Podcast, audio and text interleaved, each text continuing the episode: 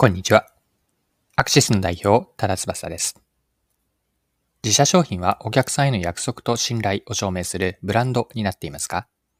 ブランドとはただのロゴや名前ではありません。その背後には哲学と世界観があり、ブランドは複数の要素が融合して出来上がるものです。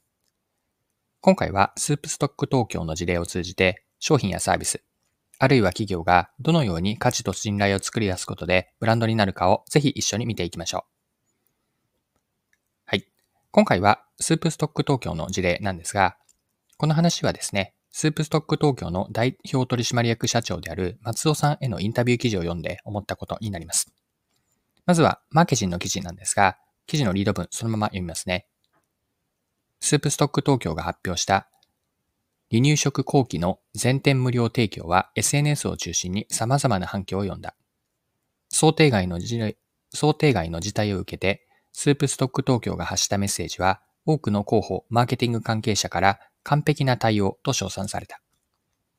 はい。こちら、マーケジンの2023年6月12日の記事、リード文です。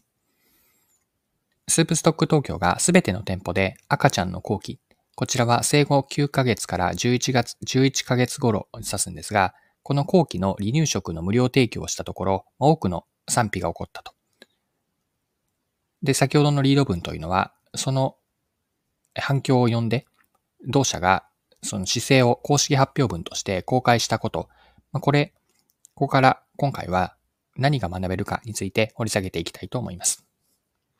はい。まず前提情報として、スープストック東京の企業理念から見ていきましょう。先ほどの記事では次のように書かれていたので、記事から一部抜粋をして読んでいきますね。当社では世の中の体温を上げるという理念を掲げています。スープの提供はあくまで体温を上げる手段の一つであり、スープストック東京でスープ市場のシェアナンバーワンを目指しているわけではありません。目の前にいる人の心の体温を上げるために、店頭で働くパートナー、かっこアルバイトスタッフは日頃から様々な工夫をしてくれています。例えば、リクルートスーツを着た就職活動中のお客様の応援の一言を伝えたり、マタニティマークをつけたお客様に採用を出したり、保護者の方が温かいスープを召し上がることができるように、泣き出してしまったお子様のバギーを揺らしながらあやすパートナーもいます。これらの対応にマニュアルは一切ありません。理念に共感した各人が進んでアクションを起こしているのです。スープストック東京で離乳食の無料提供を開始した背景には、世の中の体温を上げるための公式アイテムをパートナーに授けたいと思いがありました。以上記事です。では、以上のここまでの背景を踏まえて、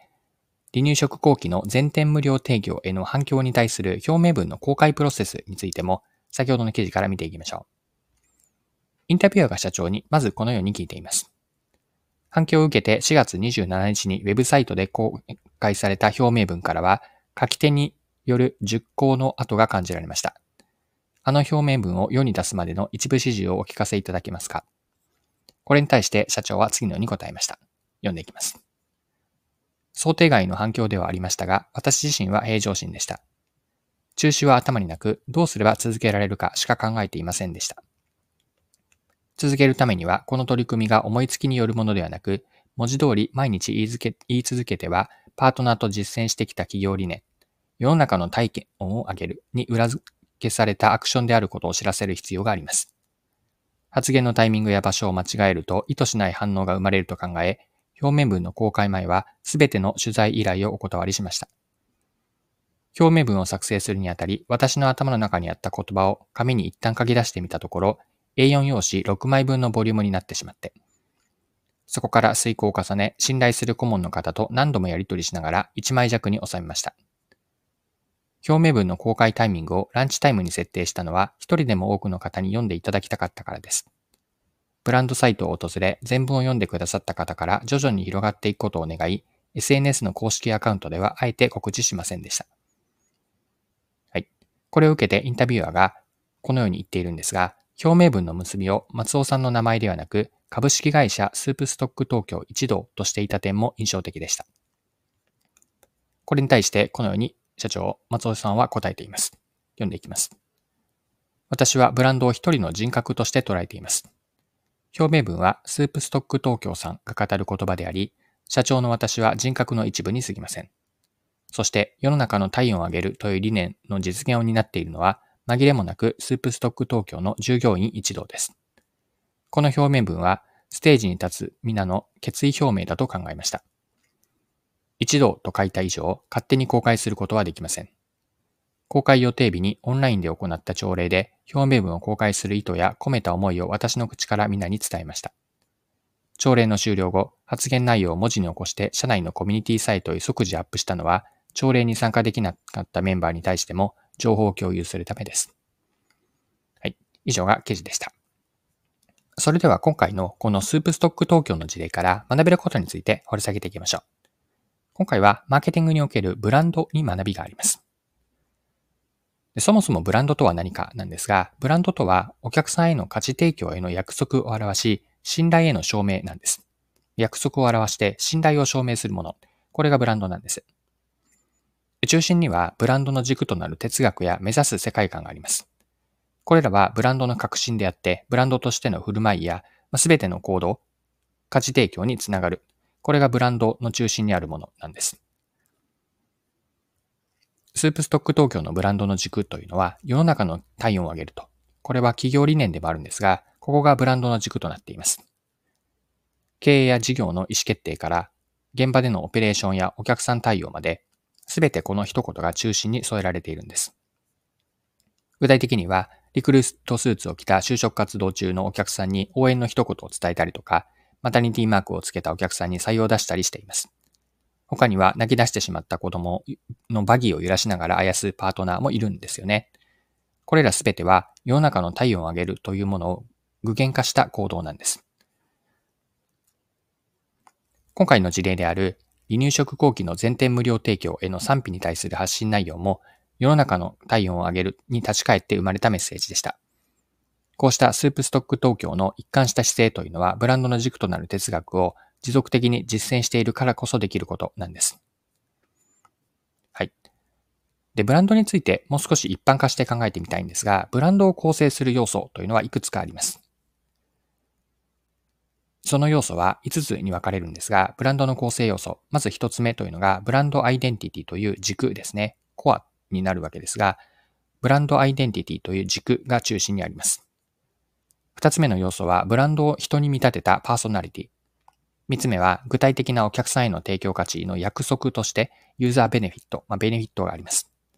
4つ目の要素は、そのベネフィットがなぜ実現できるかというエビデンス。これは証拠という日本語訳がありますが、エビデンスが4つ目の要素。そして5つ目、ブランドを伝えるメッセージです。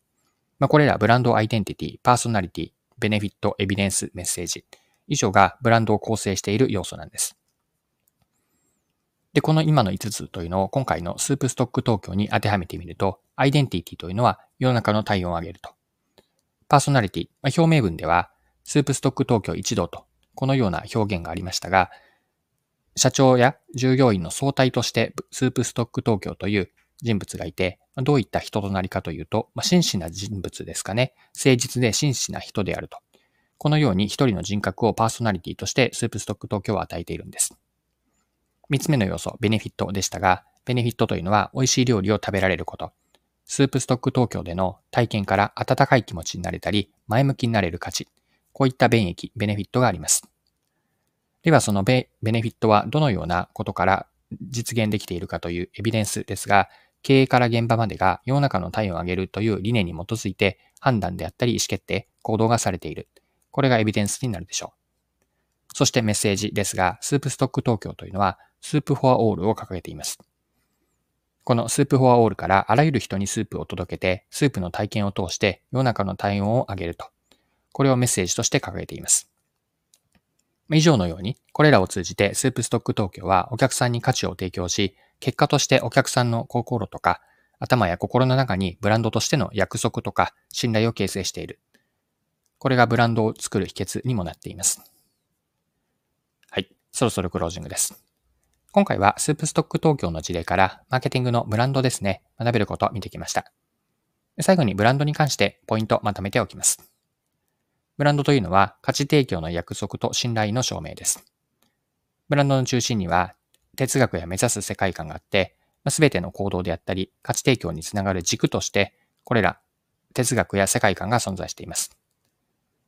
ブランドの構成要素、解像度を上げていくと5つあると思っていて、軸にあるのがブランドアイデンティティ、ブランドアイデンティティですね。そして、人に見立てた人格としてパーソナリティ。